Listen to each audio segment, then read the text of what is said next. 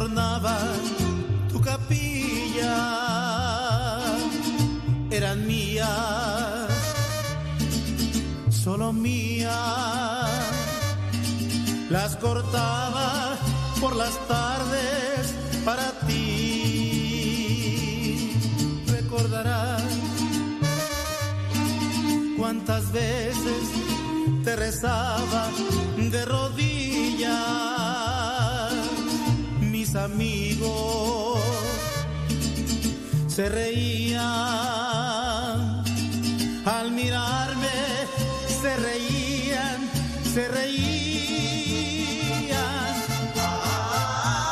Ave María, escúchame, Ave María, Ave María.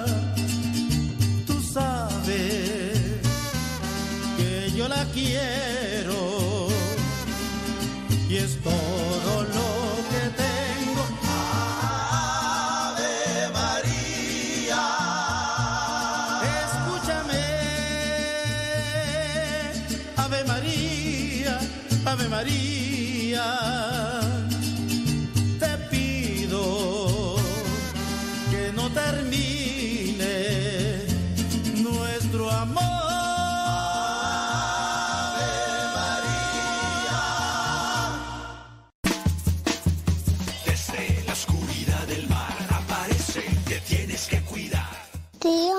Tío Modesto, cuando venga me cantan las canciones como un tiburón. Ahí viene, ten cuidado. Ahí viene el tiburón bombón.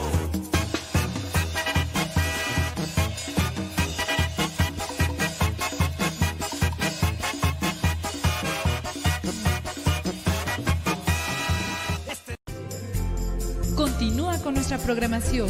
Estás en radiocepa.com, emisora católica de los misioneros servidores de la palabra.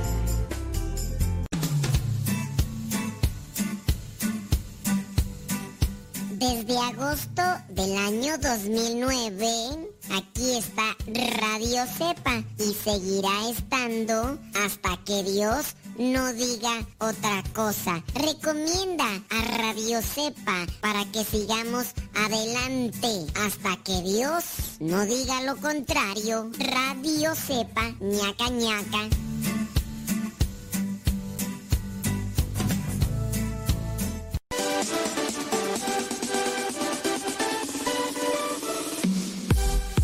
Porque nuestra prioridad es la evangelización.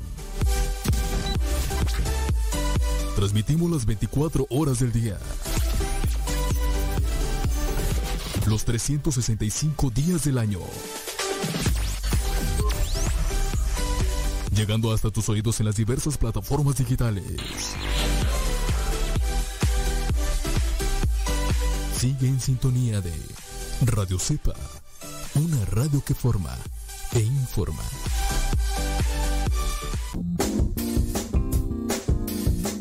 Mamá, ¿por qué estás tan feliz? Ah, pues porque estoy escuchando Radio Cepa. Es una estación de radio que ilumina mi vida y nos pone contentos y felices. Yo quiero escuchar Radio Cepa, ¿cómo le puedo hacer? Ah, pues mira, ahí en tu celular le pones en la Play Store, descargas esa aplicación de Radio Cepa, ahí lo vas a escuchar.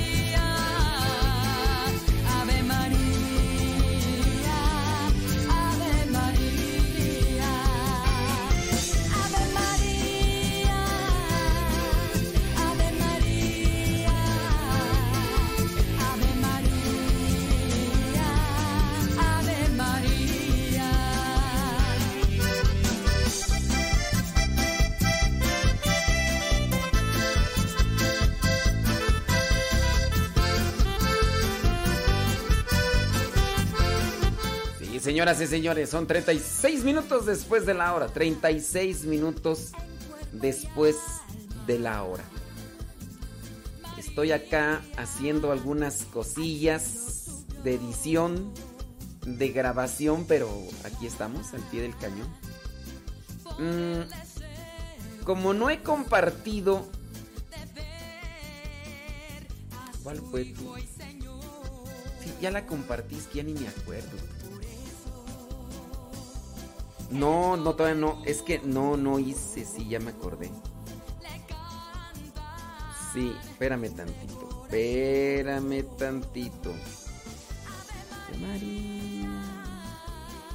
Ah, sí, no, no he compartido.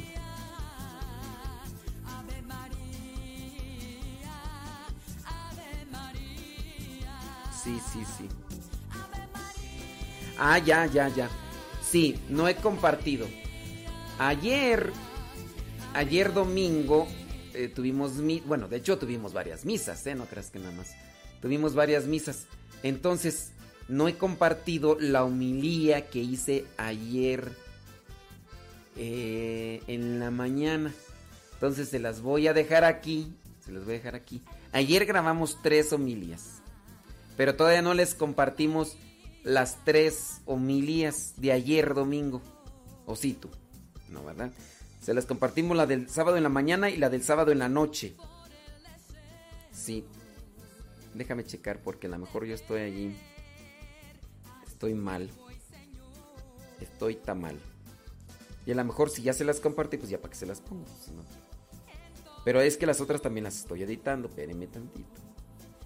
Em, sí, les compartí la de la mañana, sábado en la mañana y sábado en la tarde. Ahí está. Entonces ahorita les voy a compartir la meditación de el domingo en la mañana. Y estoy editando las otras de la noche para después subirlas. Pero es que ahorita estoy acá, pero... Ustedes, tranquilos, no se me achicopalen, aquí hay... Bien, órale pues, a ver, ahí les va. ¿Ya listos? ¿Are you ready? ¿Are you ready? Saludos, gracias a los que entran ahí a la página de Facebook y le dan eh, compartir. Muchas gracias. Gracias, muy amables. Que, que... Ándele pues. Dice, dice que nomás pasan a Facebook para darle compartir. Gracias. Muchas, pero muchas gracias. Ándele pues.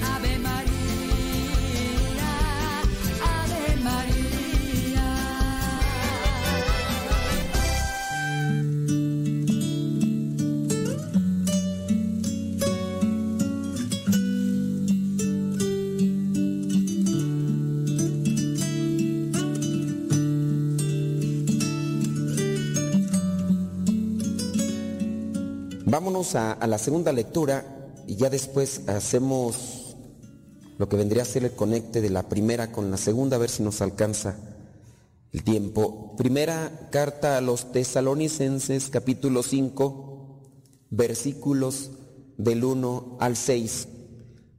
Esta lectura tiene un tinte escatológico en esa preparación o búsqueda de querernos preparar para la segunda venida del Señor, algo que ya se anunciaba desde lo que era en los inicios de la era cristiana, si bien tenía poco tiempo que se había dado la ascensión del Señor, ya se estaba dando a conocer esto de una segunda venida y hay que prepararse, ¿no? Y, y ya desde aquellos tiempos muchos cristianos estaban preocupados por esa segunda venida, creían en Cristo y estaban preocupados por esa segunda venida. Se dice tanto así que había algunos grupos que ya ni trabajaban y que se quedaban en las plazas eh, eh, mirando para un lado y si miraban un puño de nubes en un lugar así, miren allá viene un montón de nubes, por allá vendrá Jesús. Y ahí se esperaban. Entonces, por eso se entiende que en una de las cartas de San Pablo eh, hace la exhortación a pónganse a trabajar. El que no trabaje, que no coma porque había muchos que nada más estaban ahí expectantes y ya vendrá, ya vendrá. Y mientras estaban ahí expectantes, ¿qué hacían ahí todos amontonados y sin trabajar? El chisme. Y ya desde aquellos tiempos eh, había estos grupos que estaban expectantes a la segunda venida. Y San Pablo, igual a lo que vendría a ser el reflejo de los evangelios, les dice, miren, pues no sabemos cuándo. Jesús mismo lo tomaría también así. Ni el Hijo sabe, solamente el Padre sabe cuándo será el final. Y ya en el versículo 2 de este capítulo 5 de la primera carta a los tesalonicenses dice, ustedes saben muy bien que el día del regreso del Señor llegará cuando menos se lo espere, como un ladrón que llega de noche. Cuando la gente diga, todo está en paz y tranquilo, entonces vendrá de repente sobre ellos la destrucción, como le vienen los dolores de parto a una mujer que está encinta y no podrá escapar. Pues hablando de la segunda venida del Señor, algunos llegan a decir que si bien ahí viene el momento en el cual dentro de la iglesia se le llama la parucía, ese momento en el que tendrá todo su fin, y, pero también hay una venida del Señor, y esta venida del Señor es cuando la persona muere. Eh, muchos llegan a decir cuando tienen esta muerte clínica, que tienen esta proyección de ese túnel y al final una luz, eh, que al que sale al, final de la luz, dicen aquellos que han tenido esa experiencia, que el que sale al encuentro es Jesús y sin duda hará ese juicio y comienzan a, recordar toda sus vidas y, lo que hicieron y lo que no hicieron y viene ese juicio. y ya dentro de la doctrina sabemos muy bien que pues se nos va a juzgar conforme a lo que hicimos malo, a lo que hicimos bueno y a lo que no hicimos. Y creo que en eso también nos debemos de enfocar. Creo que en conexión con, el Evangelio, hablándonos de los talentos, es también lo que nos debemos de cuestionar. Dice en el versículo 6, el último de esta, de esta segunda lectura, por eso no debemos, por eso no debemos dormir como los otros, sino mantenernos despiertos y en nuestro sano juicio. Tenemos presente que esto no es una forma literal, aunque a veces sí se da, ¿no? Que, se viene a la misa y se duerme, pero no es esa la cuestión. No, debemos dormir. Eh, ¿Dormir en, el qué sentido? Pues dormir eh, en lo que es la vida. Esta persona se la pasa dormida, no, no se despierta. Entonces, hablar de ese dormir, creo que muy bien lo podemos eh, enlazar y conectar con el Evangelio. Ahora pasen los que traigan su Biblia y tengan interés de ir viendo estos versículos en, el Evangelio, pues nos narra esta parábola que es muy conocida, a veces muy, muy trillada, muy utilizada sobre los talentos y, pareciera ser que a veces nos enfocamos en querer conocer esos talentos escondidos eh, que, a lo mejor no hemos descubierto. Pero ¿por, qué no enfocarnos en esos talentos que tenemos y que a veces cuesta mucho? Y que creo que casi en la mayoría de veces que les hemos preguntado, a ver, dime, ¿qué talento tienes? Muchos, muchos no alcanzan a encontrar tres talentos tan lentos para buscar. Ahí también se encuentra esa cuestión. Yo ahorita sin quererles preguntar ni, ni querer escuchar sus respuestas, porque a lo mejor aquí nos podemos ir y ahí algunos estarán queriendo sacar cosas de la manga eh, y a lo mejor tienen esos talentos que dicen, pues yo tengo esto, yo te preguntaré y lo, has puesto en práctica y a lo mejor ahí es donde eh, está mal el asunto. Pero qué buenos somos para encontrar los defectos. Si, si yo les pregunto cuántos defectos tienen, es seguro que dedos en la mano les hace falta para contar los defectos. Y si te pregunto y dime los defectos de tu esposo, no hombre, hasta los dedos de los pies yo creo que agarran. No hombre, pues para contar los defectos somos buenos, pero y para contar los talentos, ¿por, ¿por qué será que nos cuesta tanto? A veces este, tenemos esa falsa soberbia, ¿no? No, es que yo no quiero ser soberbio, no, no quiero decir qué talentos tiene. Pues no los digas, ponlos a trabajar. Pues no te estoy diciendo que los andes ahí pregonando. Hay mucha gente que a veces anda haciendo mucha polvadera cuando va caminando. No te estoy diciendo haz polvadera, ¿no? ¿Cuántos talentos tienes? No es para que te pongas allá a decir yo tengo este y este talento y ustedes no tienen ninguno, inútiles. Ustedes están... No, no es para eso. Si yo te estoy preguntando talentos, pues busca un talento. Pero a veces andamos como queriendo buscar un talento. no sé, a lo mejor alguien quisiera encontrar el talento de, del señor este Elon Musk. ¿Saben quién es Elon Musk? No, ¿qué van a saber ustedes? Ni yo tampoco sé, ah, pero. pero este. He escuchado que ese señor es muy inteligente, muy inteligente. Fue ese señor que mandó un cohete al, al espacio. Es el inventor de los carros estos electrónicos que, que ya, ya, ni, ya ni. Tú te vas durmiendo y, y nomás programas el, el carro y ya funciona, no es algo de la, del futuro, ¿eh? ya están ahí en Estados Unidos. Acá no creo porque acá también por este el asunto, ¿verdad? Pero ah, esos carros ya los pones así, mira, y le dices, quiero llegar aquí al Oxxo. Y ya, llega el carro al Oxxo y dice, órale, jetón, ya despiértate. Ya llegué al Oxxo, bájate por mi coca. Y, ya esos carros ya están. ¿Quién los inventó? El señor ese famoso Elon Musk. Pues no creo, ¿verdad? Que alguien va a decir, ay, yo quisiera tener el talento de eso. Pues pónganse a pensar y a estudiar y a analizar y a quebrarse el coco como el fulano. Alguien querrá ser como el señor este, el Billy Gates, este, los Microsoft y de las eh, consolas de mm, videojuegos y, todo eso que ha hecho el señor. Alguien dice, ay, yo como quisiera tener ese talento. Pues quién sabe. Y luego, si te la pasas dormido, eh, ahí nada más quejándote, mirando a los demás de los defectos, pues menos, ¿no? Ay, yo como quisiera ser como el señor Mark Zuckerberg. ¿Y saben quién es el señor Mark Zuckerberg? Ay, tampoco ustedes saben. Ah, pero bien que utilizan el Facebook, ¿verdad? Ese sí, sí lo saben. Hasta además, para puro chisme ahí. Ya me levanté. ¿Quién te, quién te preguntó? ¿Quién te preguntó? Nadie te preguntó. Voy a comer esto. ¿Quién te.? Ahí estás de- A ver, ¿por qué no presumes los frijoles que te vas a tragar? Nomás cuando tragas bueno. Eh, Esos sí son buenos para el chisme, ¿verdad?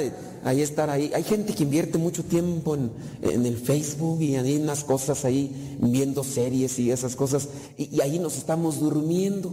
En vez de que te pusieras a leer un libro. Un libro, no sé, hasta de espiritualidad. Tienes talento, ya tienes un talento, lo desarrollaste, lo aprendiste. Leer. Y en vez de leer un libro, te estás poniendo ahí a leer puros comentarios de Facebook. ¿Ya, ya miraste, comadre? Fíjate lo que puso Sandra. Está despechada. Porque está diciendo ahí, a lo mejor el viejo la traicionó. Porque ahí está poniendo ahí que otra ya no te aguanto. ¿Qué, qué, qué será? ¿Qué tienes, comadrita? Estamos contigo, comadre. Puro chisme ahí. Eso es bueno, para leer esas cosas, ¿no? Pero yo pienso que también nosotros deberíamos de poner atención en eso. Eh, tenemos un talento, ya lo desarrollamos, leer. ¿Qué estamos leyendo? A veces no leemos nada, ni el periódico. A veces si alguien, no sé si todavía tenga la costumbre de comprar ese tipo de revistas de, de- farándula para saber los chismes de la gente, o a lo mejor ya ni los compran porque ahí en el internet aparece todo, pero hay a veces ese talento de leer y no lo aprovechamos. Y hay algunos que querremos de ahí y tenemos libros y a veces el tiempo no nos alcanza por dedicarnos a otras cuestiones. ¿Y cuánto tiempo a veces no? Nos dormimos y son talentos que tenemos. ¿Qué otro talento podríamos tener? Escribir, alguien de ustedes te está escribiendo. Espero que no vaya a estar escribiendo. Y ahorita que no se me vayan a olvidar las tortillas, eh, eh, no sé qué va a estar escribiendo ahí. ¿eh? ¿Qué me encargó mi hija? Lucas, ¿qué le voy a llevar a Lucas? Yo no me la estoy echando acá de cabeza. Porque es la única que está escribiendo. Ustedes ni escriben, por lo menos ella escribe la, la lista del la- mandado que va a llevar ahorita. Pero sa- sabemos escribir y tenemos ese talento ahí y, y se les ha hecho la invitación a ustedes, vienen a misa, tráiganse una libretita, una frase, una frase, algo que, que a veces uno no dice frases, pero a, ustedes les puede desarrollar un pensamiento a partir de lo que escuchan. Bueno, yo aquí sí se les permite, hay otros lugares donde no. Donde los regañan, pero aquí sí se les da chance. Tráiganse su libretita, apunten, tráiganse su Biblia, hoy no trajeron su liturgia. eh, regularmente los domingos en la mañana rezamos las laudes, pero hoy no trajeron su liturgia, o quién sabe si tendrán. Eh, y, les invitamos a que también con un lapicero o algo subrayen ese versículo bíblico que, que- que llama la atención. Eh, Me llama esto, bueno, márquenlo. Entonces, tenemos talentos, sí tenemos talentos, pero pues queremos allá, andamos buscándolos. Ay, yo como quisiera cantar como, como quién. Paquita la del barrio. ¿no? pues por lo menos cantar bien, ¿no? Ay, yo como quisiera cantar bien, pues no, pues también pues asiéntate en tu realidad, a lo mejor pues no vas a cantar como fulano de tal, de esos famosos, ¿no? Pero pues afínate, ahí está el, el maestro de música, pues por lo menos vienen de allá a, afinar, cantas feo pero entonado, ¿no? O sea, algo que se acomode. No, no tienes el talento de cantar. Hay gente que tiene el talento de cantar y, y, y no lo pone en práctica. Algunos de ustedes tendrán ese talento y ni a lo mejor ni saben, porque pudieran echarnos la mano aquí en el coro a que no cantara y todos, y todos con los gallos ahí todos desgargantados, pues no. Y, no, no, alguien se va a llevar talentos así, vírgenes a, la tumba. Ellos no, pero los talentos sí. ¿Y todo por qué? No, los descubrieron, no, no, los trabajaron, no, no nada. Y, que, que, a lo mejor saben, algunos de ustedes saben, podrían tener así para la práctica de tocar guitarra. Y no, la pandereta por lo menos, las claves ahí, tin, tin, tin, tin, tin. Y hay gente que ni, ni talento para eso tiene, porque a destiempo no, no escucha bien y tal, espérate, no te adelantes, no te atrás y alguien que no, no sabe. ¿Qué talentos? Fíjense que esto del de, Evangelio presenta a este señor que tenía sus empleados y a uno pues le da, dice, dependiendo su capacidad. Pues es una referencia, ¿verdad?, de Dios, cómo nos da talentos. ¿Qué talento tenemos? Hay que analizarlo. Son trabajos que tenemos que realizar constantemente para ver, a ver qué, qué, qué Dios me ha dado para ponerlo al servicio de los demás y multiplicarlo, multiplicarlo, no dormirnos, no hay que dormirse. A veces esta parábola también me hace una referencia a lo que sucede en las familias. E, en las familias también a veces sucede esto, o acá en nuestra familia religiosa, que, que hay algunos que, sobresalen más que otros hijos, unos hijos que se ponen a estudiar y, y, le machetean y se esmeran y obtienen una profesión, obtienen una carrera, trabajan en eso y ganan bien. Y hay otro inútil, porque así es. Otro, ay, mamá, yo no quiero estudiar. Y ya porque se le pone ahí la, la chillona, pues ándale pues hijo, haz lo que quieras. Y ahí encerrado en su cuarto escuchando música con el celular y, no, estudió y, y, ya llega un momento en el que se quiere casar, pero quiere que la mamá le pague todo lo de la boda porque el inútil no tiene. Y luego ahí está, ay, mamá, dile a mi hermano que me preste dinero, no me quiere prestar. ¿Y por qué no te quiere prestar, hijo? Pues porque dice que no le pago. Pues ¿cómo te va a prestar? Pues no pagas inútil. Y a veces así están. Ay, no estoy echándole nada, yo no conozco sus vidas, ¿eh? No, más, ni les quiero mirar porque luego, luego se agüitan. Pero eso pasa a veces. También pasa acá en nuestra familia.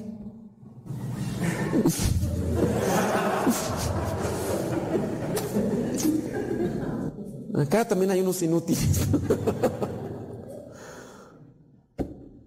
pues están unos que se la pasan queje y queje. Están unos, estamos a veces quejenos, quejenos, y hay otros que nada más aprovechándose de lo que otros tienen, de lo que los papás, de, los, de lo que han hecho los papás y todo, y hay otros que trabajan, y hay otros que se nos quejamos o se quejan de lo que los inútiles no hacen, y los inútiles se quejan de los otros porque dicen es suerte y todo lo demás, y, y no, no nos ponemos a trabajar. Este aquí en la parábola dice que tuvo miedo y escondió el dinero. Y era al parecer era un mismo empleado, podía haberle dicho a sus compañeros, oigan, ¿ustedes qué van a hacer con el dinero? ¿Cómo le hacen o qué? No, el inútil ni preguntó ni nada, mejor fue hizo un hoyo. Eso sí, trabajó en hacer el hoyo para meter ahí el dinero, para que no se lo roben. Hasta eso por lo menos fue precavido, ¿verdad? El inútil no lo dejó ahí expuesto para que se lo robaran.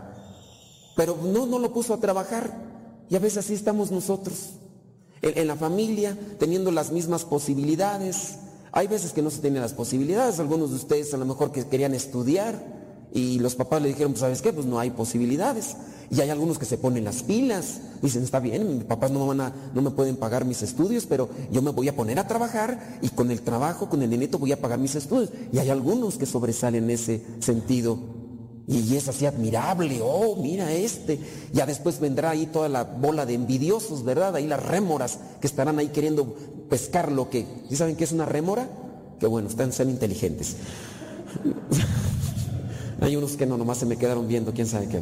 Investíguenle ahí en el Google, por favor, en el Google, por lo menos, ahí búsquenle algo.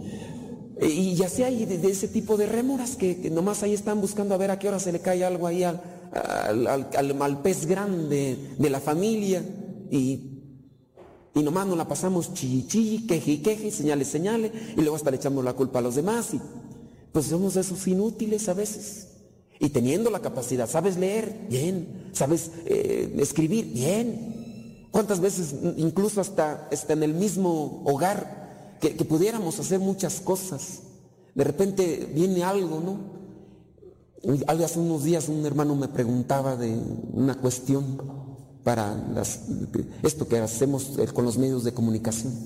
Y me decía el hermano, no, pues es que los que saben me dicen que no tienen tiempo. Le dije, ¿tienes celular? Dice, sí. ¿Te puedes conectarte a internet? Sí. Búscate ahí YouTube. Y vas a buscar tutorial para hacer esto. Y ahí estaba. ¿Cómo freír un huevo? Bueno, hay tutoriales para eso, ya. Si no saben freír un huevo, las chiquillas es que nada más pura marucha comen. Ya, ya, y también hay tutoriales para preparar una buena marucha. No nada más echarle agua, no, no sean inútiles también. Échenle bueno, ahí sabroso. Ahí hay, que, para que queden sabrosas. Hasta eso ya hay tutoriales para eso. Pero nosotros somos, tenemos un talento tan grande que se llama cerebro. Dios nos lo dio a todos. Y los cerebros eh, trabajan y, se hacen grandes y, buenos en la medida en que, se esfuerzan y, luchan. Eh, el muchacho no aprende, le duele la cabeza, ya pues esfuérzate, síguele, síguele porque eso quiere decir que, lo estás forzando, está adquiriendo mm, fortaleza, dimensión y eso es bueno. Ay, es que me canso. Mm, pues mm, no te quieres cansar estudiando. Estás como aquel que quiere hacer ejercicio y quiere bajar las mendigas lonjas. Y, ay, ¿por qué no haces ejercicio? Ay, es que me canso. Mm, pues, o sea, estás esperando hacer ejercicio y no cansarte inútil. Pues, ¿cómo pues? Y así el estudiar, pues también eh, nos cansa. ¿Por qué? Pues es necesario, pero en la medida en que más uno se esfuerce, uno adquiere condición para estudiar y a lo mejor, ¿cuántos de ustedes se han puesto a leer? Y, a, los, a los tres minutos ya están allí. Bueno, eh, esfuérzate, ponte de pie, ponte unas alfileres en las tepalcuanas o no, sé, no, tienes que agarrar condición para leer. Pues no, es que, ¿por qué no lees? Porque me duermo, padre. Mm, está inútil.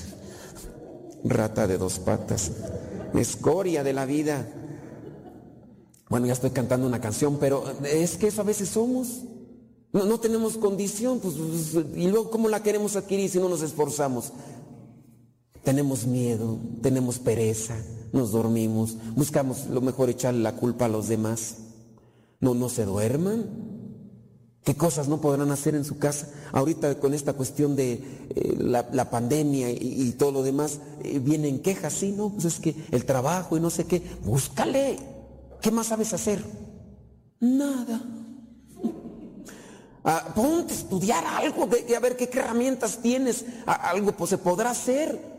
Hay personas que se han puesto ya las pilas y han hecho sus pequeños negocios en el internet. Algunos por ahí saben coser, ya, ya empezaron a hacer tapabocas y lo están ofreciendo en internet. Y como también son talentosos en el sentido de creativos, les hacen figuritas y todo lo demás y ya empiezan a promoverlos. Y ya por ahí ya les llega un cinquito por aquí, otro por allá, tienes una máquina de coser, toda empolvada, desempólvala, ponte a coser bastillas de pantalón, pon ahí, se cosen bastillas de pantalón, chuecas pero se cosen. Pues ya, ser sincero, ah, ahorita las coso chuecas, pero van a ver, dentro de 10 años voy a ser experto.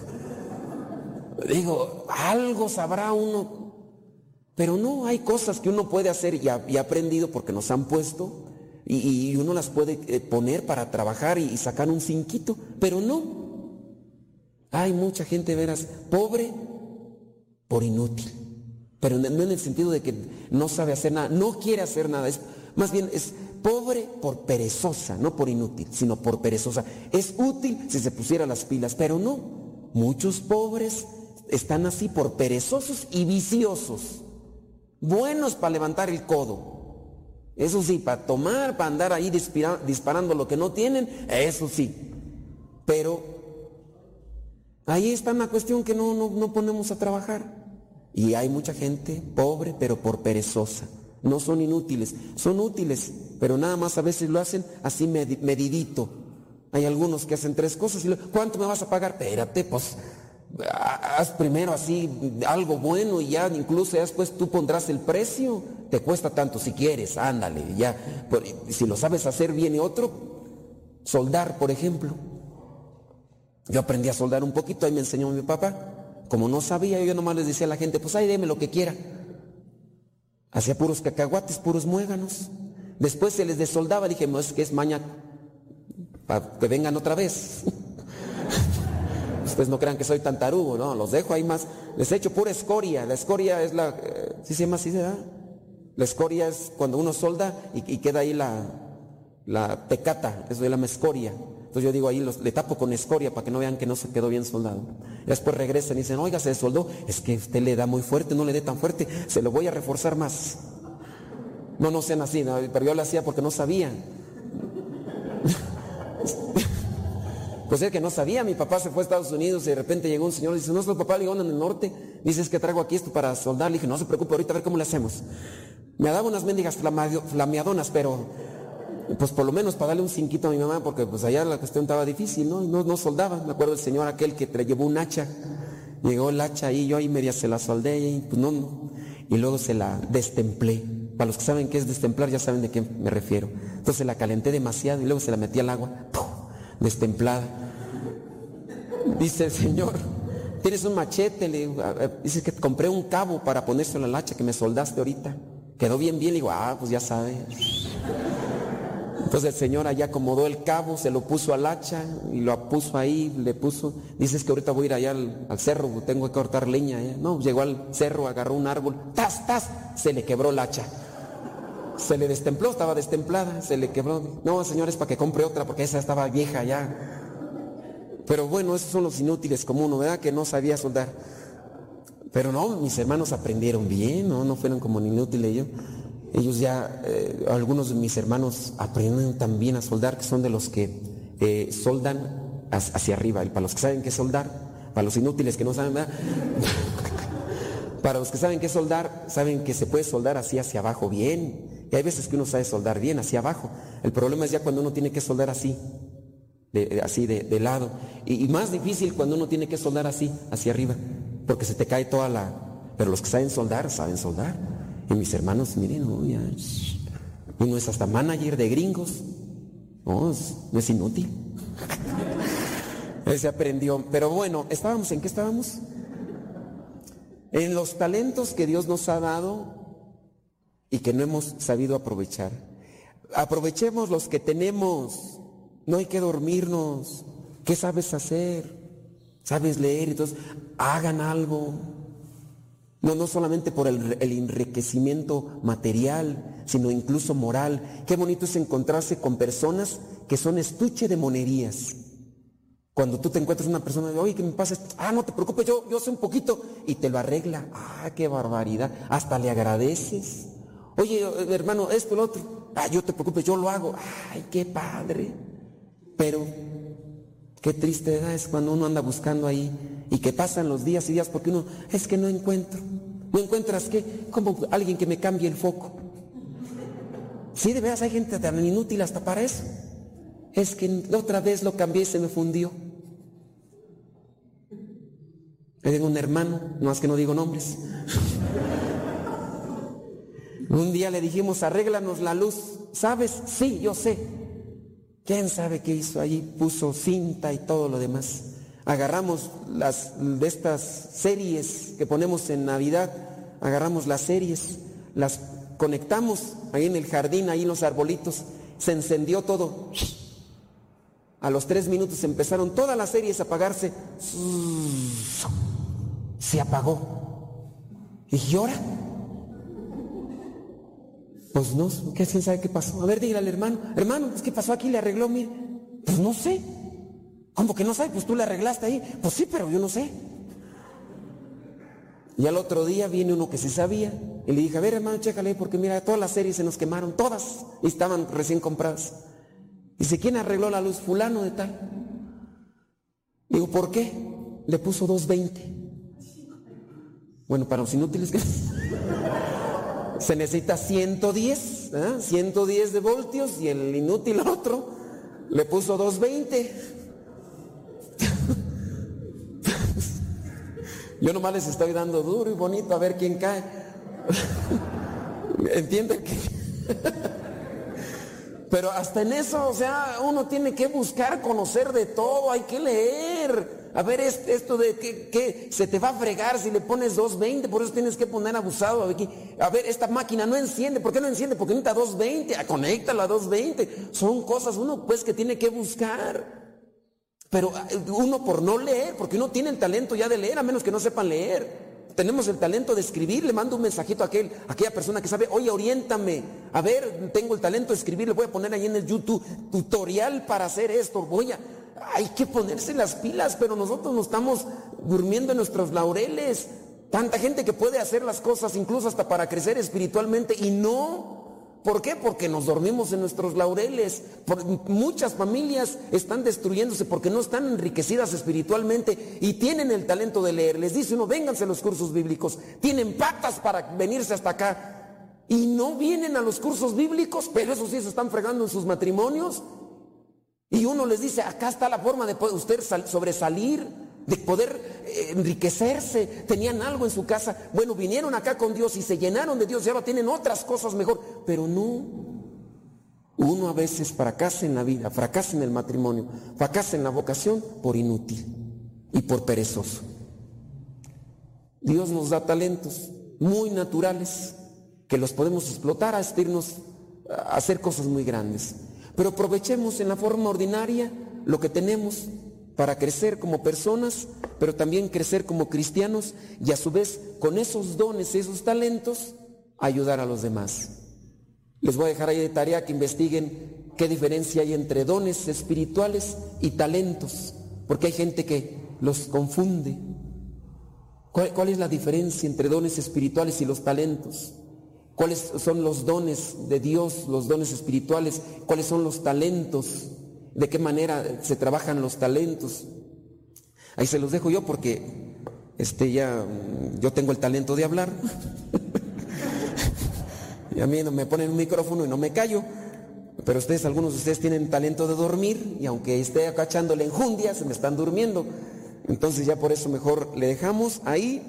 y aprovechemos, ¿verdad?, lo que Dios nos da todos los días para ayudarnos y ayudar a los demás. Y que esto nos sirva para alcanzar la vida eterna.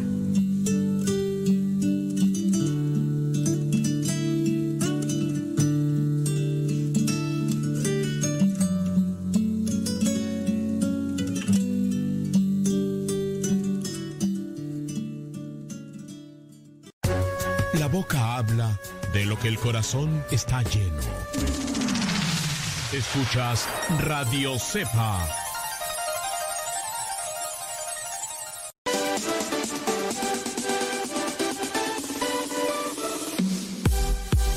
que nuestra prioridad es la evangelización.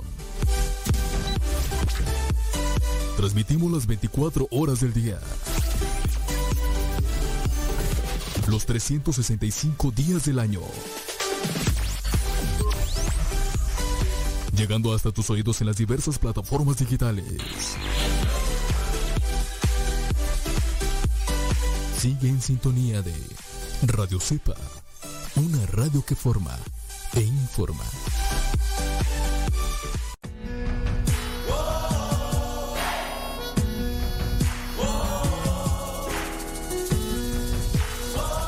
Son 10 minutos después de la hora. 10 minutos después de la hora. Muchísimas gracias a ustedes que nos acompañan. Y listo, dice compartido, dice Maribel Rodríguez. Gracias desde Massachusetts. Gracias por compartir. Ey, Ándele pues.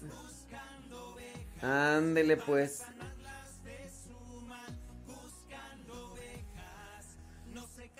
Eso es Toño, Pepito y Flor. Y las busca por amor.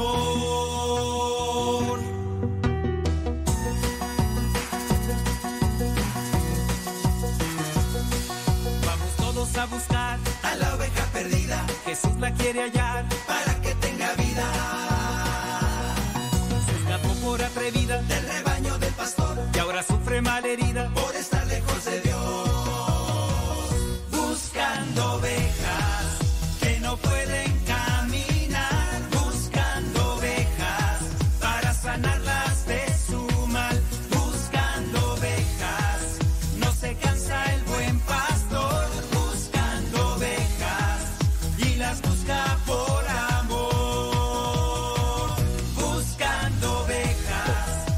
Por acá andamos editando lo que vendría a ser la homilía número 2 de ayer. Obviamente eso no se las vamos a poner porque todavía no va a estar. Estoy mirando ahí sus comentarios de YouTube, gracias, muchas gracias. Thank you very much. Lunes 16 de noviembre. Lunes 16 de noviembre, ándele, échele. Vamos buscando ovejas junto al buen pastor. Vamos todos a buscar a la oveja que está triste. Jesús la quiere hallar. Salta tú si ya la viste. Ella brinda de alegría cuando escucha al buen pastor. Tiene nueva vida porque ella encontró al Señor. Buscando ovejas que no pueden caminar. Al ratito la subo ahí al canal de Telegram. De una vez.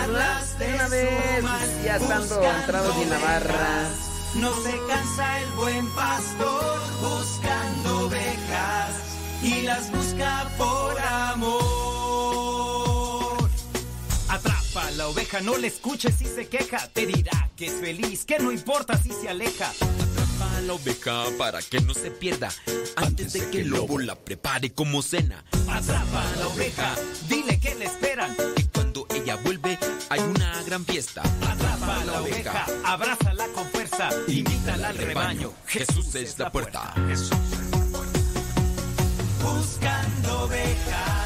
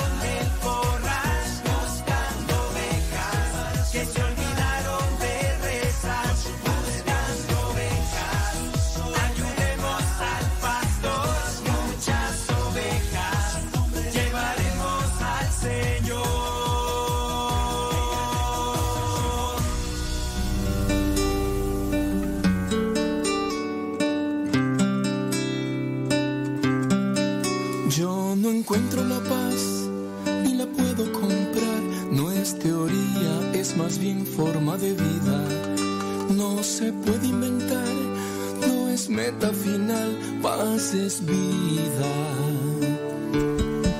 Soy un necio quizás por buscar esta paz en cosas terrenales que se esfuman. Mi alma quiere cambiar, quiere serenidad de por vida.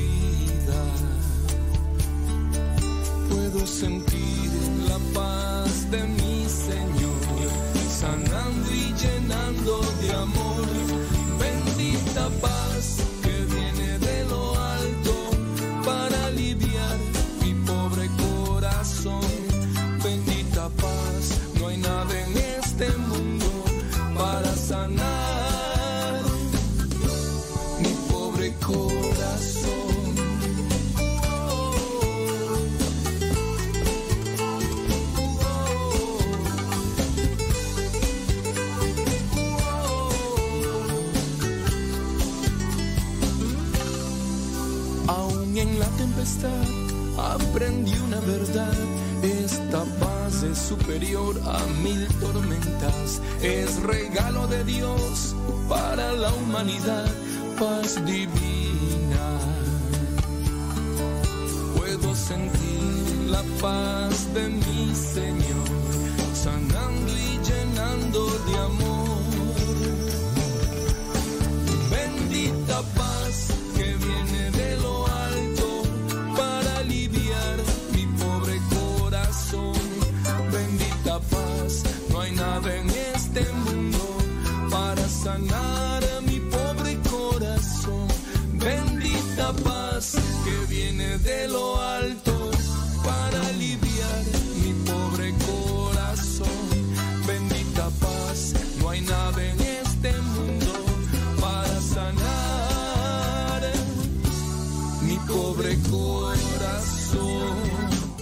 Dice el hermano Roberto que muchas gracias por llevarle los sopes allá donde se está trabajando en las nuevas instalaciones o en las futuras instalaciones de Radio Cepa se está trabajando. Y ya por ahí fue Leonor. Y también fue otra persona que me pidió que no. Que no dijera su nombre. Dijo, no diga mi nombre. Entonces fue Leonor. Y fue otra persona por ahí a, a llevarles unos ricos y deliciosos sopes. Pero eh, los hermanos andaban ocupados. eh, no pudieron comérselos ahí así de a pie de canasta. Los los que eran sopes o pero ya después los que sobraron se los dejaron y los hermanos se los zambutieron ya en la noche, no hombre, hasta querían más, pero pero pues no, no, no. Muchas gracias a Leonor y a la otra persona que me dijo, "No quiero que diga mi nombre." Dije, "Está bien, no digo tu nombre." Pero sí agradecerles la, ayuda que, que, que están dando y, y llevarles ahí ese, ese bocadillo que los hermanos se deleitaron a más no poder.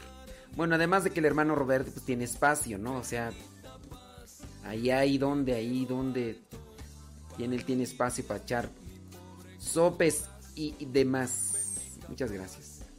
Y ya Leonor y también la acompañante ya miraron ahí todo lo que se anda ahí la miraron en la polvadera que se está haciendo de construcción y, muchas gracias a los que han estado donando ya este por ahí ya, ya también nos llegaron ya mañana va a ir el hermano mm, Diego a, recoger a las personas que por ahí están apoyando y mandando donativos. Les agradecemos mucho. Dios les bendiga y gracias por apoyarnos en esta en este apostolado que estamos queriendo realizar con everybody. Everybody.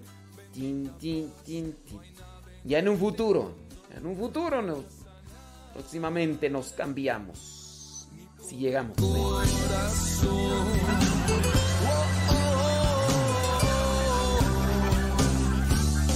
Bendita paz, tú me llenas de amor, es perfecta tu paz, Señor. Bendita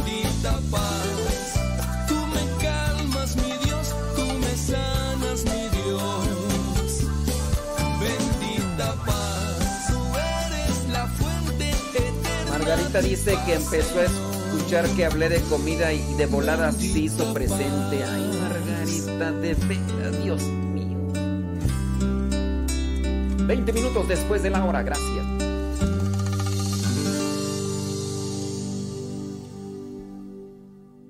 Todo, todo, todo lo que siempre has querido escuchar en una radio. Música, noticias, educación, información, orientación, compa- compañía. Todo, todo, completamente todo.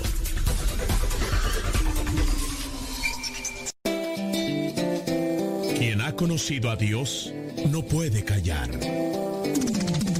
Escuchas Radio Cepa.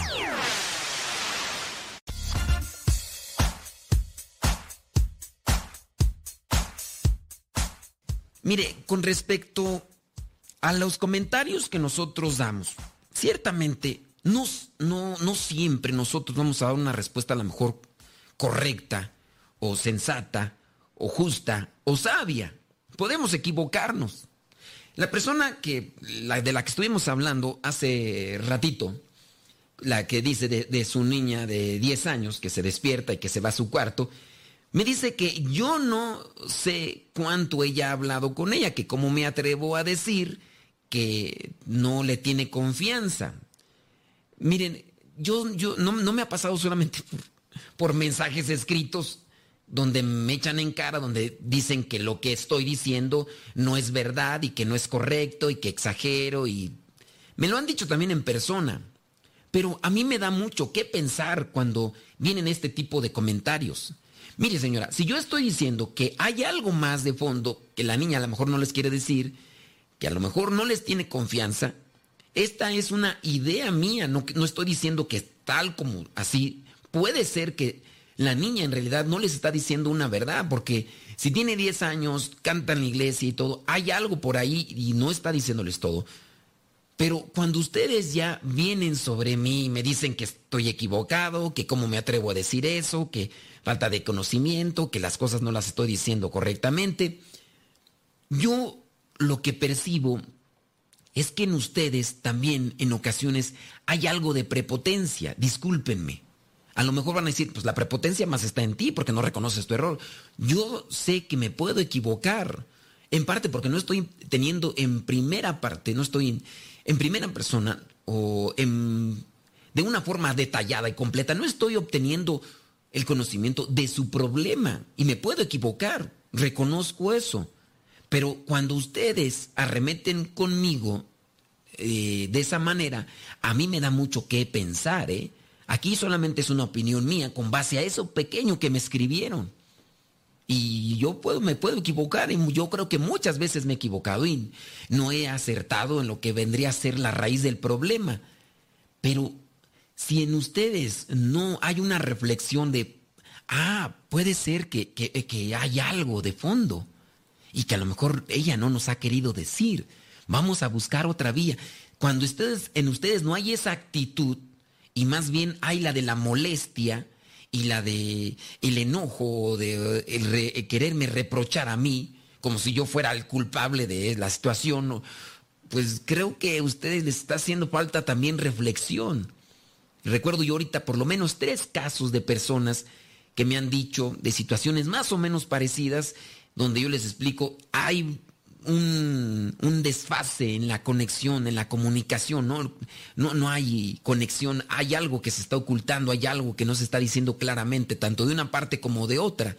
Y vienen las personas a decir, pero ¿cómo te atreves a decir eso? Nosotros les hemos dado todo lo que han necesitado, lo que nos han pedido. Nosotros hemos sido sinceros con ellos, nosotros, hemos sido abiertos con ellos, les hemos dado todo el tiempo y todo lo que nos han pedido. Nosotros no podemos estar fallando.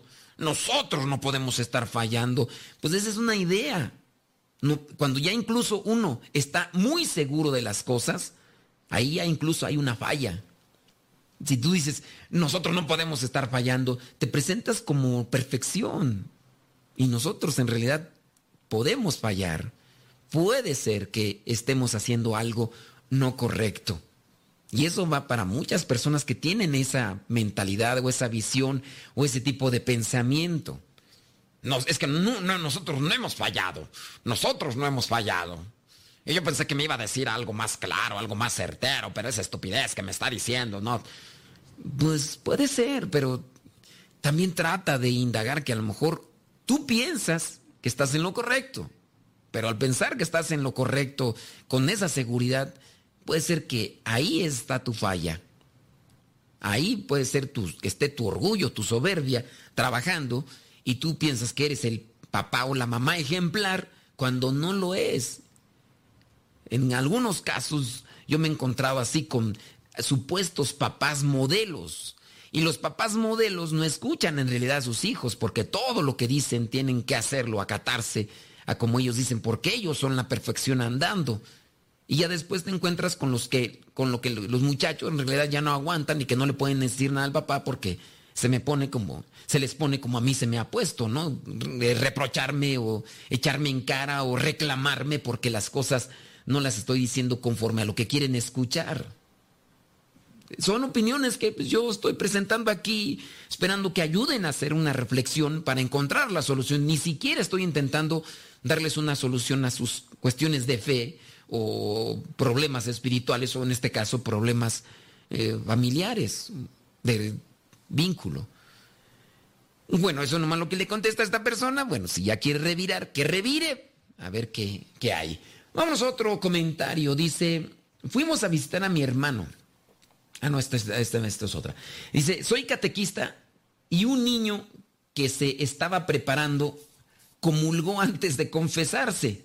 Y obvio, antes de su primera comunión. ¿Qué se puede hacer en esos casos? Pues solamente platicar con el muchacho, digo, pues, el niño, decirle, a ver, oye, pues no está bien lo que hiciste. Por eso debe... Aquí uno debe tener conciencia. Si a lo mejor él le llamó tanto la atención, el deseo de por qué, por qué. Me acuerdo yo de mi prima, mi prima Blanca, que dijo, ella apenas estaba tomando el catecismo y que se pone en la fila. Y viene mi mamá y mi tía y le preguntaron, oye muchacha, pues ¿por qué te metes en la fila si tú todavía no has hecho la primera comunión? Pues es que me llamó mucho la atención, yo quería saber a qué sabía comulgar. ¿A qué sabía comulgar? No, pero no, no estás bien. Y, y trataron de hacerle entrar en razón y en conciencia para que no lo volviera a hacer. Dice, no, pues es que yo tenía retiertas ganas. Que preguntarle al muchacho por qué se metió en la fila. Algo habrá ahí, hay que hacerlo entrar en razón, que tenga conciencia y que pues, habrá cosas que en la vida, aunque uno tenga ganas de hacerlas, uno tiene que esperarse su tiempo para poder participar de ellas.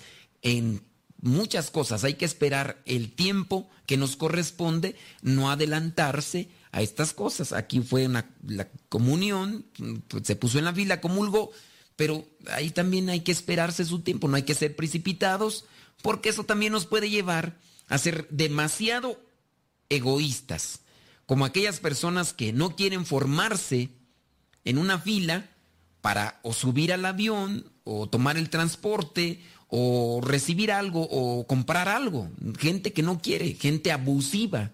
Y aquí es donde afecta la situación, la relación con la familia, con la sociedad. Gente abusiva que no se quiere esperar en la fila, que quiere tomar las cosas cuando él quiere o cuando ella quiere y, y eso perjudica siempre en la sociedad tener personas que puede ser que en la mañana, por ejemplo, eh, no, no se levantó pronto y llegó tarde, entonces quiere llegar o quiere, se mete en la fila donde no le corresponde y no le importan los comentarios de los demás y dice, yo soy más astuto que los demás, eso no es astuto, es ser abusivos. Pero ya la persona siempre se vanagloria, no sé, en el lugar, estos campos de, atracciones, eh, centros de atracciones, no quiere hacer fila, en el banco, o va a ir a comprar las tortillas, siempre quiere que le atiendan cuando él quiere o cuando ella quiere. Hay que también hay que cuidar que este tipo de sentimientos o deseos o no sé cómo llamarlo, impulsos, no vayan creciendo en el muchacho o en la muchacha que hay preguntarle por qué quisiste comulgar, ¿no? Vamos ahora sí en la otra pregunta que, que había comenzado y que no correspondía. En orden, en el orden, hay que cuidar el orden. Dice, fuimos a visitar a mi hermano en Estados Unidos y fuimos a una misa allá. Nos, ¿Nos vale la misa aunque no hayamos escuchado en español, ok, pues regresamos nuevamente al punto de me vale, o sea, con el sentido de valor. Tantas veces, ¿no? Que hemos hablado ya y los que nos han, nos han escuchado con el comentario ni dicen, otra vez la mismo comentario, pues sí, mire, no hay que colocar los asuntos espirituales en cuestión de plusvalía, de valor me vale, no me vale, esta casa cuánto vale, este carro cuánto vale, esta misa me vale. No, cuando llegues allá ante la presencia de San Pedro no te va a preguntar, oye, ¿cuántas misas fuiste? ¿Fuiste a 10 misas? No, esta no te vale porque fue en inglés. No, esta, esta no te vale porque no, no es eso. Hay que buscar que la misa nos aproveche espiritualmente. Yo fui a esta misa, me aprovechó espiritualmente. Hay que también disponerse, por eso hay que llegar a su tiempo hay que participar desde que inicia y buscar que tenga un provecho en nosotros. ¿Para alcanzar qué? La vida eterna, la vida de santidad.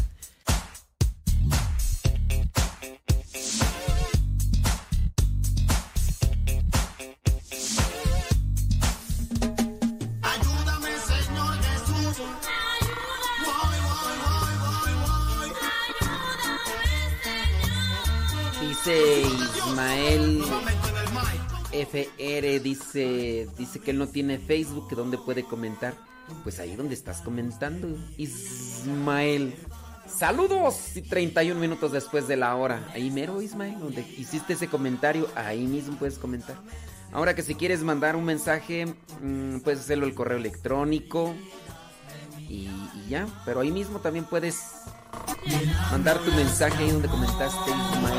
FR. Más que sea bueno y no vaya a ser un comentario así. Y no sé, y no sé cómo empezar. Y no encuentro palabras para ti. Oh, papá. Saludos a Miriam Vivas hasta Bogotá, Colombia.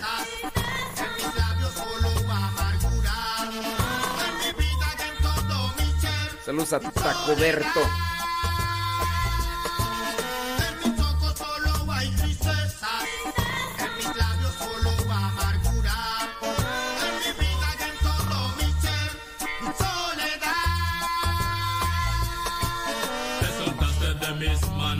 Querido hijo. Cambiaste y cambiaste de camino. Buscando otro destino, te volviste a equivocar. ¿Cuántas veces me engañaste? Pues, ¿qué te diré, Caleb? Pues es que... Hoy vuelves a ¿Qué mí arrepentido, dispuesto a cambiar. En mis ojos solo hay tristeza. En mis labios solo amargura. Tristeza. Todo mi ser. Soledad. En mis ojos solo hay tristeza. En mis labios solo Eh, ya, ya sacó su homilía de hoy Fray Nelson Medina. Y pues ahí hay más profundidad, hay más espiritualidad. Así que voy a dejarles la mm, homilía del día de hoy de Fray Nelson Medina. Y. Y ya ahorita regresamos para dar el corte y ya después. Y ya después, este. mm, Irnos a evangelizar sin tregua. Ahí viene Fray Nelson.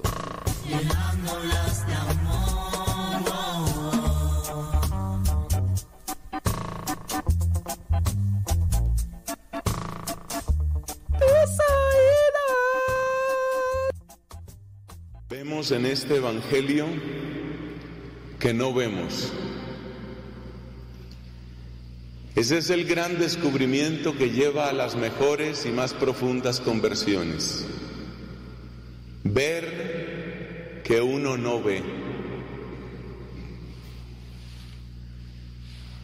Cuando uno está demasiado seguro de lo que ve, de lo que piensa, de lo que dice, existe siempre el peligro de que uno mida a Dios por el tamaño de uno, en vez de medirse uno según el tamaño de Dios. Es verdad que hay certezas que debemos tener en la vida, sobre todo estar seguros de Él que nos ha creado. Es verdad que te necesitamos esa certeza, pero junto a ella debemos tener la certeza de que hay mucho que no vemos, mucho que no conocemos. Expliquemos brevemente por qué esto es tan importante.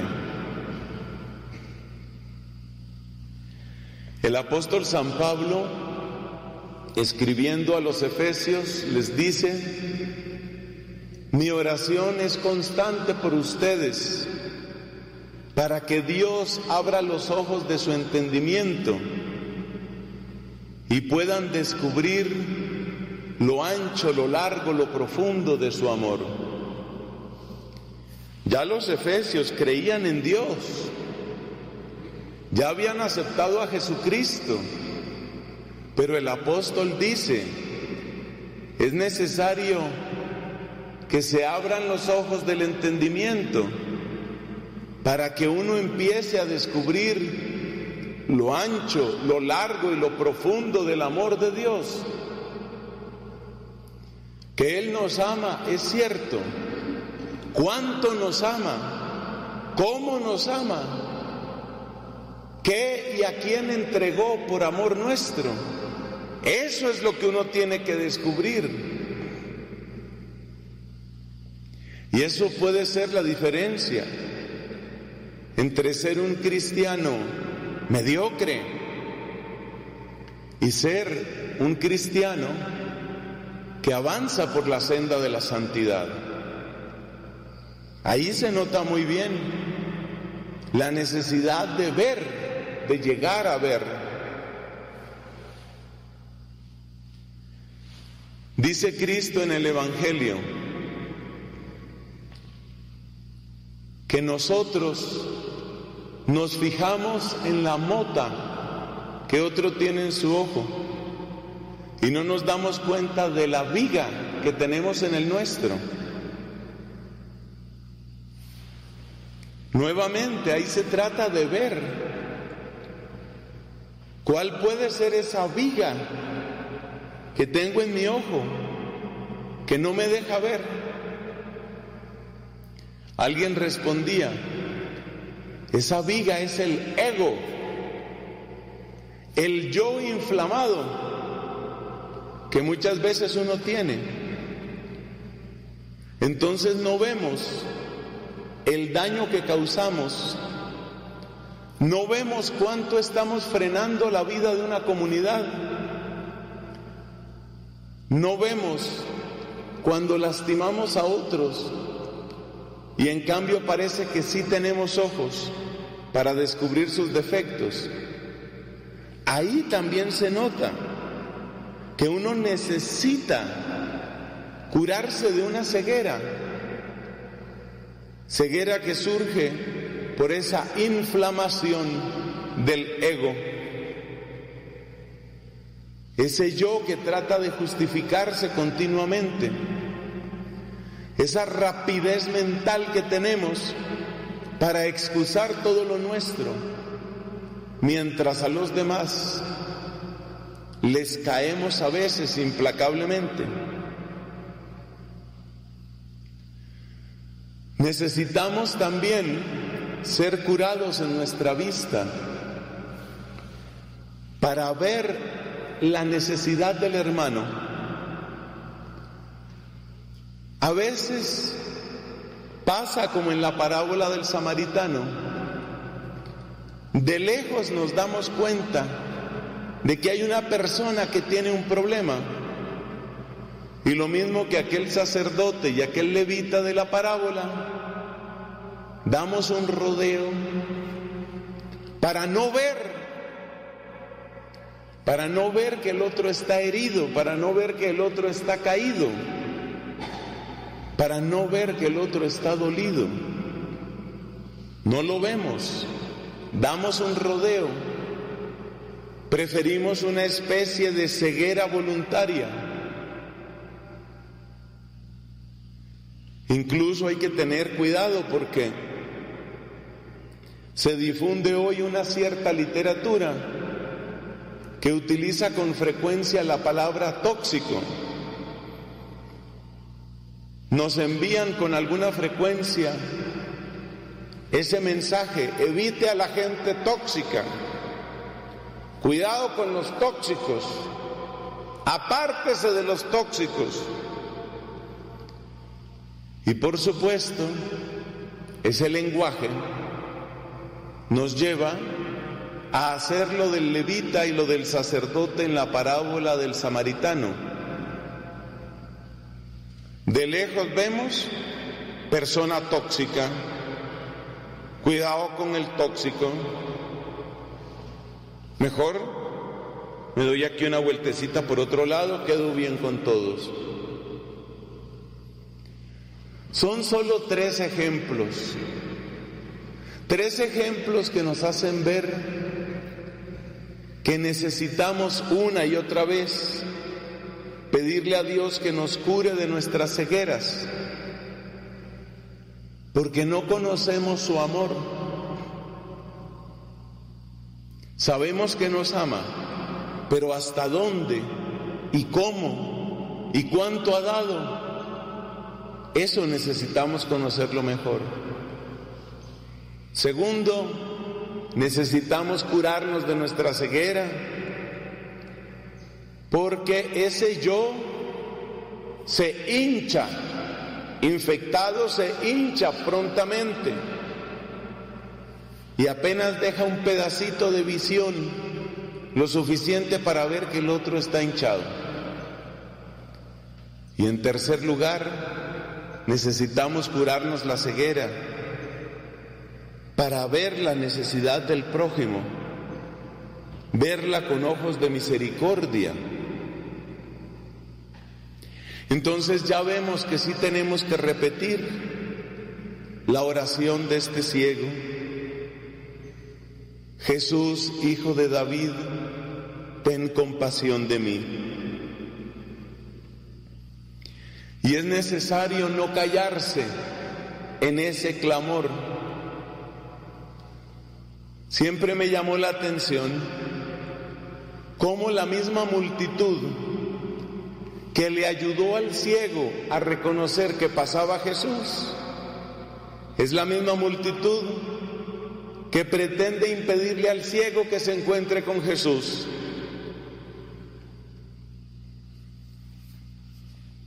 Eso también es una enseñanza para nosotros.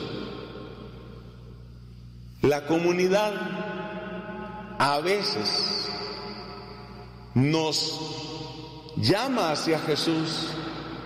La comunidad a veces nos dificulta encontrarnos con Jesús. ¿Cómo nos atrae hacia Jesucristo nuestra comunidad? De muchas formas, pero principalmente entregándonos los tesoros de la iglesia, los tesoros de la fe, la liturgia, la sabiduría, la inspiración del Espíritu. Eso de que uno entre, por ejemplo, a una comunidad que tiene unas costumbres, que tiene unas constituciones, que tiene un camino, camino marcado a fuego por la gracia del Espíritu, eso nos lleva hacia Jesús.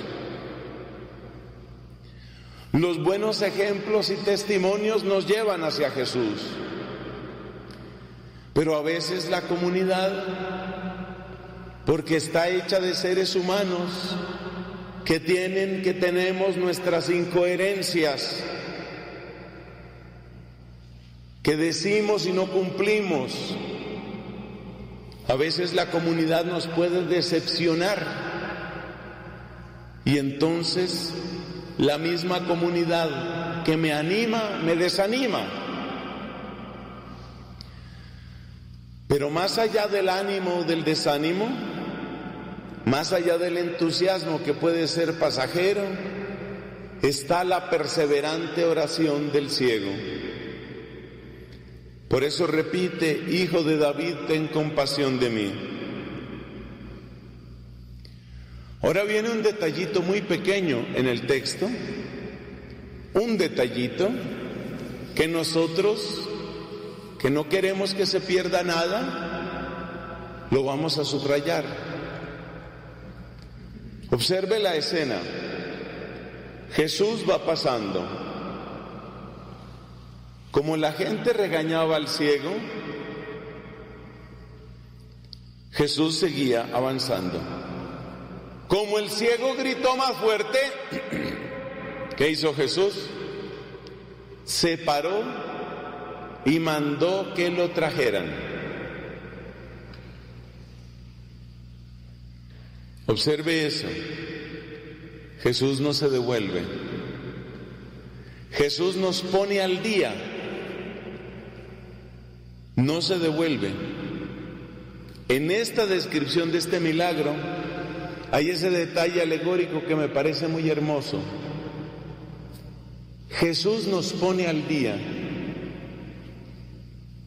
Es decir, que cuando nos llama por su gracia, nos pone a la altura de la necesidad y a la altura del tiempo. Era el filósofo español Javier Subiri el que hablaba de la altura de los tiempos. Yo necesito que Jesús me ponga a la altura del tiempo. ¿Qué quiere decir eso? Quiere decir que los desafíos de hoy no son exactamente los mismos desafíos de hace 20 o 50 años. Y al encontrarme con Jesús, Él me lleva a donde Él está para que yo pueda responder hoy a los desafíos de hoy. La pregunta de Cristo es extraña, parece obvia la necesidad de esa persona, pero Jesús le pregunta, ¿qué quieres que haga por ti? ¿Cuál es el propósito de esa pregunta? Es el momento para tomar conciencia de quién soy yo. Es el momento para volver los ojos del alma hacia adentro y reconocer mi necesidad. El conocimiento profundo de Jesús va siempre unido al conocimiento profundo de uno. Por eso decía la doctora de Siena que perfección en la vida cristiana es el conocimiento de Dios en nosotros y el conocimiento de nosotros en Dios. Y esa idea se desarrolla de la siguiente manera. Conocimiento de Dios en nosotros es entrar en mi propia vida hasta tocar las manos de su providencia. Si yo entro a conocerme y solo veo lo que he hecho bien, eso todavía no es conocerme y me llevará fácilmente a vanidad. Si yo entro a conocerme y llego hasta lo que he hecho mal, eso todavía no es conocerme y puede llevarme a desesperación. Pero si yo voy cavando o buceando en el corazón y más allá de lo que he hecho bien y de lo que he hecho mal, llego a tocar, a tocar la mano de la providencia divina, entonces he conocido a Dios en mí. ¿Y qué significa conocerme a mí en Dios? Conocer que Dios me ha hecho es un buen comienzo, que soy obra suya. Conocer que Dios me ha redimido es un buen avance. Saber que soy precioso ante sus ojos y que derramó la sangre de su Hijo por mi salvación. Conocer que Él me llama a la santidad es todavía mejor. Pero conocerme en Dios es conocer mi lugar en su plan, mi lugar en su providencia. Por eso hay que tener esos dos conocimientos. El conocimiento de Dios en mí hasta descubrir su providencia y el conocimiento de mí en Dios hasta conocer mi lugar en esa providencia. Por eso, cuando Jesús le pregunta al necesitado qué quiere, lo está llevando a que entre en su propia necesidad. Que el problema no sea algo externo a ti, pensando que con curarte de esa ceguera todo se ha arreglado. Se requiere que llegues a entrar en tu necesidad para que no se solucione solo lo que tú veías, sino que encuentres remedio también lo que no veías. Finalmente, la petición del ciego y el milagro de Cristo consiste en que este hombre recobró la vista. O sea que sí había podido ver. Enlaza de alguna manera con la primera lectura, el amor primero. Había podido ver, pero había perdido la vista. Hay momentos en que tenemos que decir lo mismo desde el punto de vista espiritual. Hubo momentos en que pudimos ver a Cristo, pero quizás se nos perdió de vista. Lo describe San Pablo en la carta a los Gálatas. El regaño de Pablo a los Gálatas es ese. Les mostramos a Cristo claramente. ¿Qué les pasó? Se les perdió. Nos puede pasar a nosotros también. Por momentos vimos con claridad que el único camino era darlo todo por Él. Pero luego el ruido del mundo, la seducción de las cosas de esta tierra, la insidia del enemigo o lo que sea, hizo que apartáramos nuestros ojos de Cristo y empezamos a enredarnos con los defectos de la gente. Nuestro tema ya no fue Cristo, sino que este o aquel falla de tal o cual manera. Y nos volvimos ciegos.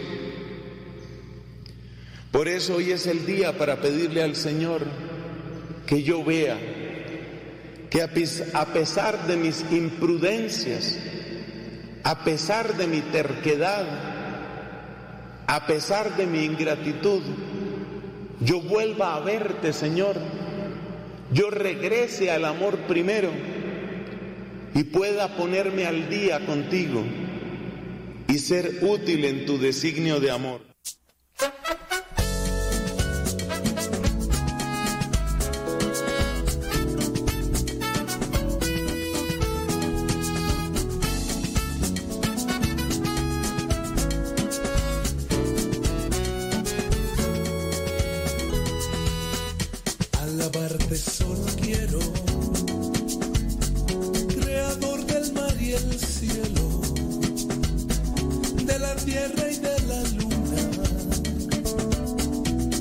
Aves y del sol.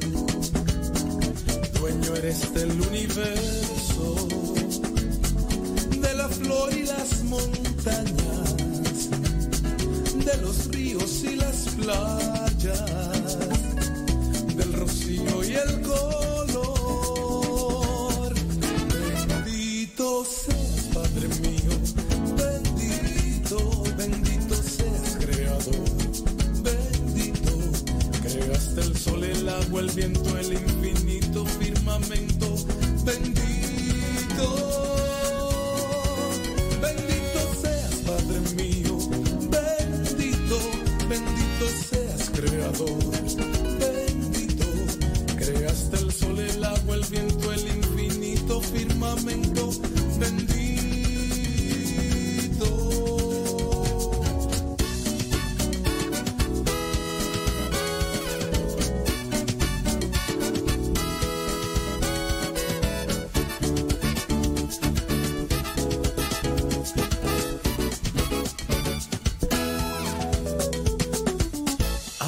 Hoy yo quiero,